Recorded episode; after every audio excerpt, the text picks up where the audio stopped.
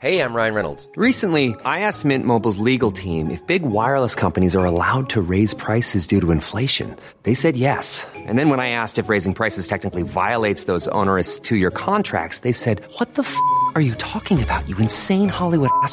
So to recap, we're cutting the price of Mint Unlimited from $30 a month to just $15 a month. Give it a try at mintmobile.com slash switch. $45 upfront for three months plus taxes and fees. Promo rate for new customers for limited time. Unlimited more than 40 gigabytes per month. Slows. Full terms at mintmobile.com.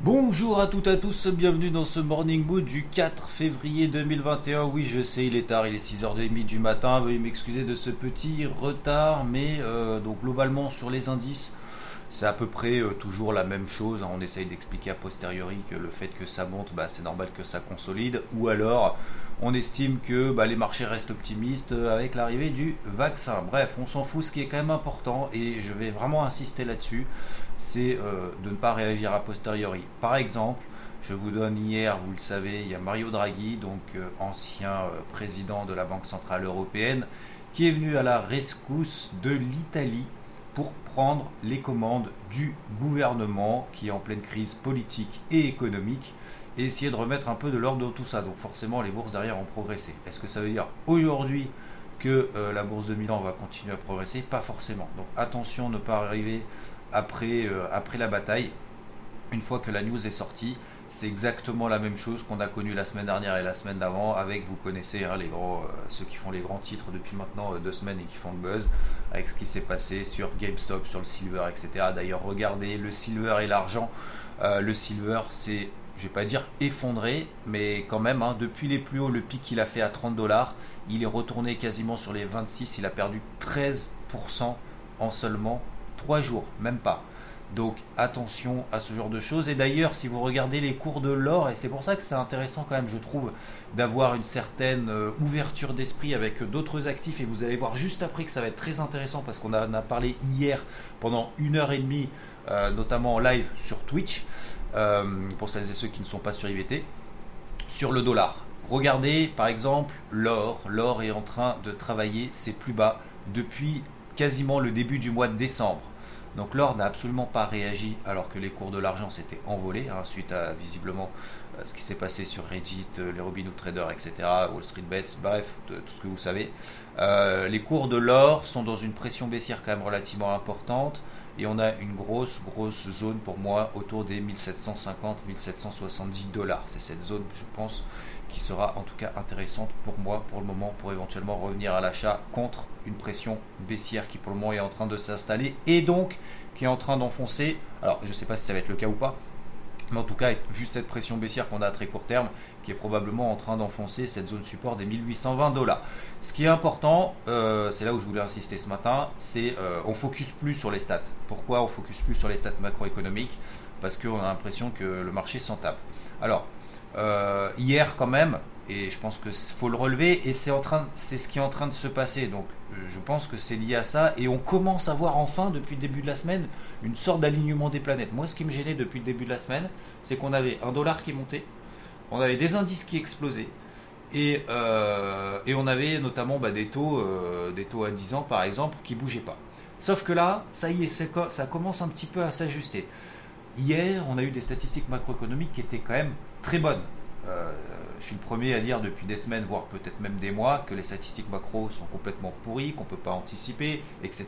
Que les marchés, oui, sont déconnectés de la réalité, mais peu importe, on a les injections de liquidités des banques centrales, etc.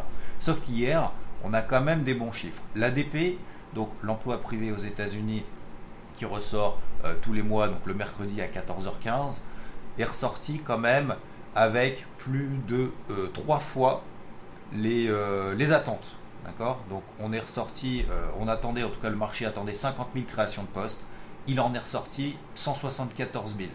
C'est de très très bons chiffres. Deuxième chose, les chiffres, vous savez, du mois de décembre qui étaient complètement pourris. Eh ben, ils étaient ressortis à moins 123 000 et dans le même temps, finalement, c'était pas moins 123 000, ils l'ont révisé là au même moment à 14h15, en même temps que les chiffres du mois de janvier, ils sont ressortis à moins 78 000. Donc finalement, les chiffres du mois de décembre sont moins pires que prévu et les chiffres du mois de janvier sont trois fois meilleurs qu'attendu. Donc ça, c'est quand même hein, une bonne nouvelle. Est-ce que ça veut dire que le NFP de demain, 14h30, sera forcément bon? Non, pas du tout. Euh, on a également l'ISM des services. L'ISM des services, vous savez, c'est des sondages auprès des directeurs d'achat, dans le secteur des services aux États-Unis, pour mesurer leurs sentiments économiques, est-ce que ça va aller mieux, ça va pas aller mieux? Et eh ben, il est ressorti là aussi meilleur que prévu, au-dessus des 58. Euh, c'est le meilleur chiffre d'ailleurs, euh, c'est le meilleur chiffre depuis le mois de mars 2019 quand même. Hein. on a les stocks de pétrole. Stocks de pétrole, euh, ça permet un peu de mesurer, ah, je, dis bien un peu, hein, euh, de mesurer la consommation.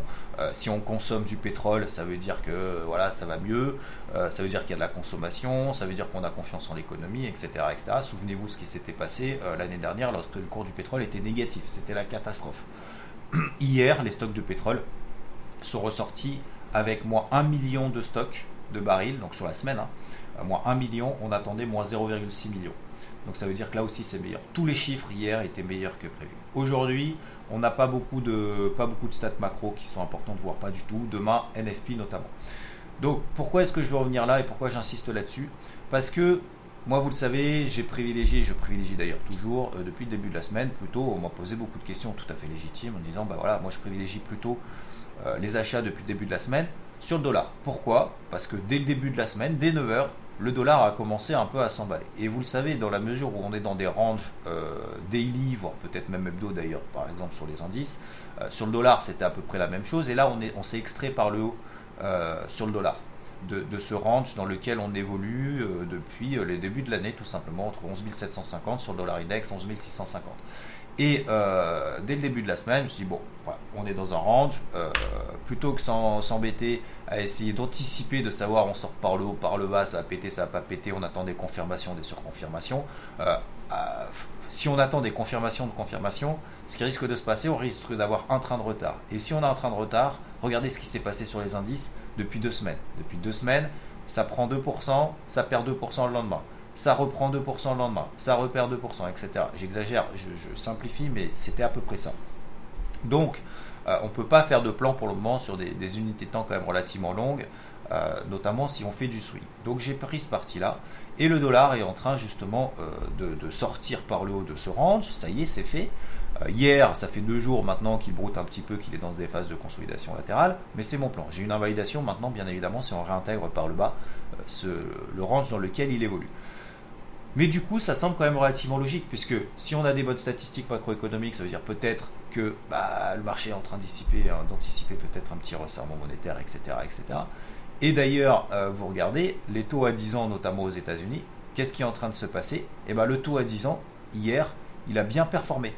Il est repassé, il est repassé à 1,15. On était à 1,10 la semaine dernière. Donc on est revenu quasiment sur les plus hauts. Vous savez, euh, le plus haut, là où au moment donné on s'inquiétait en disant ah, c'est à cause de ça, à cause de cette poussée euh, vers le haut des taux à 10 ans aux États-Unis, que l'or s'est effondré. D'ailleurs, l'or est en train de perdre 1%. Là, au moment où je suis en train de vous parler, l'argent perd 2%. Euh, donc ça semble quand même relativement logique. Et donc, je continue pour celles et ceux qui, qui me suivent notamment sur IVT. D'ailleurs, je vais faire un audio juste après sur IVT pour expliquer un petit peu mes plans, notamment en intraday, mais très rapidement ici pour vous en morning mood. Euh, c'est euh, donc je travaille du coup hein, logiquement bah, les paires en dollars en short. Donc l'eurodoll c'est le plus faible par exemple. On a la USD, lui qui est plus fort, donc c'est un petit peu plus compliqué, c'est plus délicat. Vaut mieux aller d'ailleurs là où il se passe des choses. Le GBP USD qui enfin a donné euh, un petit signal baissier horaire en passant en dessous de sa MM20 daily. Voilà, pour la première fois quand même depuis un petit moment. Donc il y a quand même un petit peu d'activité là-dessus. Deuxième chose, peut-être aussi les paires en yens. Les paires en yens, alors c'est pas parce qu'elles ont beaucoup monté, parce qu'il n'y a pas d'aversion risque, qu'elles ont plus de chances de baisser. Mais il commence à y avoir quelques petits frétillements, par exemple le GBP yen, etc. etc. Euh, et vous savez que je travaille notamment aussi l'USD SEK par exemple, qui est une, corrélation quand même relativement étroite avec le dollar index. D'ailleurs, le USD SEK qui est quand même un peu moins punchy que le dollar index en lui-même. Bref, tout ça pour vous dire que j'ai l'impression que les planètes sont peut-être un petit peu en train de s'aligner, il y a quand même un petit peu de logique là-dedans. Euh, les, euh, les, statistiques sont quand même très très bonnes. Euh, remontée, petite remontée du dollar, peut-être anticipation, je ne vais pas dire d'inflation parce qu'on n'en est largement pas là, mais au moins on a quelque chose sur le taux à 10 ans qui est en train de revenir sur ses plus hauts. Et donc est-ce que ça veut dire que les indices vont continuer à monter? Bah, Je pense pas, au contraire. Je pense que justement, vous savez que je me suis pris un stop sur le, par exemple sur le DAX. Euh, on est quand même sur des niveaux intermédiaires très très important. Ça ne réagit pas forcément quand on veut, comme on veut, euh, au moment où on prend la position. Il faut peut-être s'y reprendre à plusieurs reprises. Mais a priori, vu que les stats sont bonnes et vu qu'on a ce mouvement notamment sur le dollar qui est plutôt considéré comme une valeur refuge, peut-être même d'ailleurs le yen qui va se reprendre, euh, peut-être qu'on aurait une petite phase de consolidation au contraire sur, euh, sur les indices. Bon après, encore une fois, euh, les indices sont en range. Hein. le DAX entre 14 000 et 13 006. Alors on a fait le, petit point bas dans la nuit de dimanche à lundi que j'ai pas payé malheureusement sur les 13 450. C'était le point d'achat idéal, optimal et derrière on a pris 600 points en ligne droite. Euh, mais après, quand ça part comme ça en ligne droite, ce qui est quand même très compliqué, c'est de trouver des points d'entrée, des points de repli, des points d'entrée, ça part en ligne droite. Et le problème, c'est que le ratio potentiel sur risque, une fois que vous rentrez dans le mouvement après coup, euh, une fois qu'il a eu lieu, si on rentre même dans ce mouvement, dans ce flux, le problème, c'est que l'objectif est à peu près à 200 points, alors que le stop est quand même relativement large à 400 points. Parce qu'on n'a pas de conso. Si on n'a pas de conso, on n'a pas d'invalidation claire et nette. Et si on n'a pas d'invalidation claire et nette, ça devient du FOMO. Donc, euh, c'est-à-dire de la peur de rater un mouvement, et du coup, on rentre un petit peu n'importe comment sans pouvoir maîtriser son risque. Donc voilà, je trouve que c'est important ce point-là. Je pense que c'est assez intéressant aussi, j'espère en tout cas. Alors jusqu'à ce bien évidemment ce que euh, ça s'invalide, hein. mais sur le dollar, je vous invite à regarder notamment toutes ces phases de repli, notamment par exemple sur l'eurodoll, si vous n'avez pas le, dollar index, sur l'eurodoll, on a en horaire bah, des paliers, des paliers qui se, qui se construisent, des phases de range en horaire, et puis vous savez, dans les phases de range, eh ben, on a plus de chances de sortir dans le sens de la tendance précédente que l'inverse. Et dans la mesure où on a une pression baissière sur l'eurodoll, eh ben, peut-être que l'eurodoll passera sous les 1,20 euh, dans la journée. Euh, voilà, concernant les publications d'entreprises, voilà, on a eu quelques, euh, secousses notamment sur quelques, boîtes, comme par exemple Google, qui a publié mieux que prévu, nouveau record historique, 2100 dollars l'action. Voilà, il hein, faudrait peut-être un petit peu penser, messieurs, dames, euh, de chez Google si vous m'écoutez, je suppose que non, mais euh, de splitter votre action, comme ça ça paraîtra moins cher pour les Robinhood traders et puis euh, ça fera un petit peu comme Tesla. des splits réguliers c'est quand même mieux que de se dire oulala l'action Google c'est à 2000 dollars c'est cher, même si c'est pas vrai, hein, c'est pas parce qu'elle est à 2000 qu'elle est forcément chère, mais bref. voilà quelques publications ici et là. On a eu Bed Bath and Beyond qui fait partie des shorts, des shorts, comment dire, des open interest shorts euh, qui, a pris, euh, qui a pris plus de 10% hier, c'est très volatile, attention à ne pas mettre le doigt là-dedans. Amazon qui a perdu 2% après la publication de ses résultats. Voilà, euh, concernant, je voulais vous dire très probablement autre chose, j'ai oublié, le but c'est pas de faire long non plus. on a également bah, sur la sphère crypto, donc le Bitcoin qui est en train de retester les 38 000 dollars, hein, qui est une zone de résistance quand même relativement importante. On a l'Ethereum qui a fait des nouveaux records historiques absolus euh, ever, euh, quasiment à 1700 dollars. Ça doit dépendre très probablement des brokers, mais en tout cas, on va dire 1700 dollars sur l'Ethereum. On est sorti par le haut d'un triangle ascendant, des plus bas de plus en plus haut, une zone de résistance, un bouchon à 1440. Le bouchon il saute, bim. Derrière, on fait 1700 dans la continuité finalement de la tendance haussière. Euh, voilà globalement, j'étais sûr que je voulais vous dire autre chose. Et eh ben écoutez, tant pis. On se retrouve ce soir sur, euh, en live sur Twitch pour celles et ceux qui ne sont pas sur IVT pour découvrir un petit peu la manière dont je travaille, dont on travaille.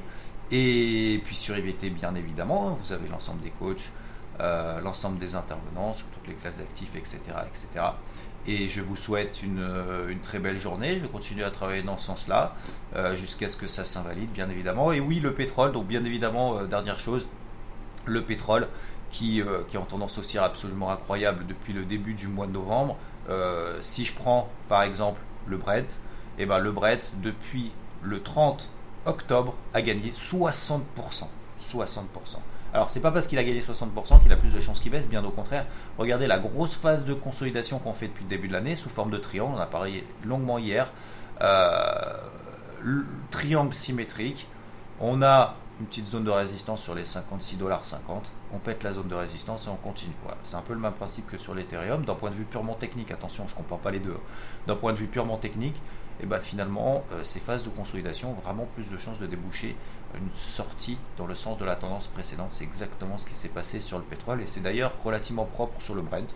Je vous invite à jeter un petit coup d'œil si ça vous intéresse. Je vous souhaite une très belle journée, plus de détails à venir, euh, notamment sur IVT euh, ce soir sur Twitch pour celles et ceux qui sont pas là. Et puis après, bah, ça sera l'heure de préparer le débrief hebdo, le retour du débrief hebdo dimanche à 10h sur la chaîne YouTube Interactive Trading. Bonne journée à toutes et à tous, bonne route, ciao When you make decisions for your company, you look for no-brainers. If you have a lot mailing to do, stamps.com is the no-brainer. Use the stamps.com mobile app to mail everything you need to keep your business running with up to 89% off USPS and UPS. Make the same no-brainer decision as over 1 million other businesses with stamps.com. Use code PROGRAM for a special offer. That's stamps.com code PROGRAM.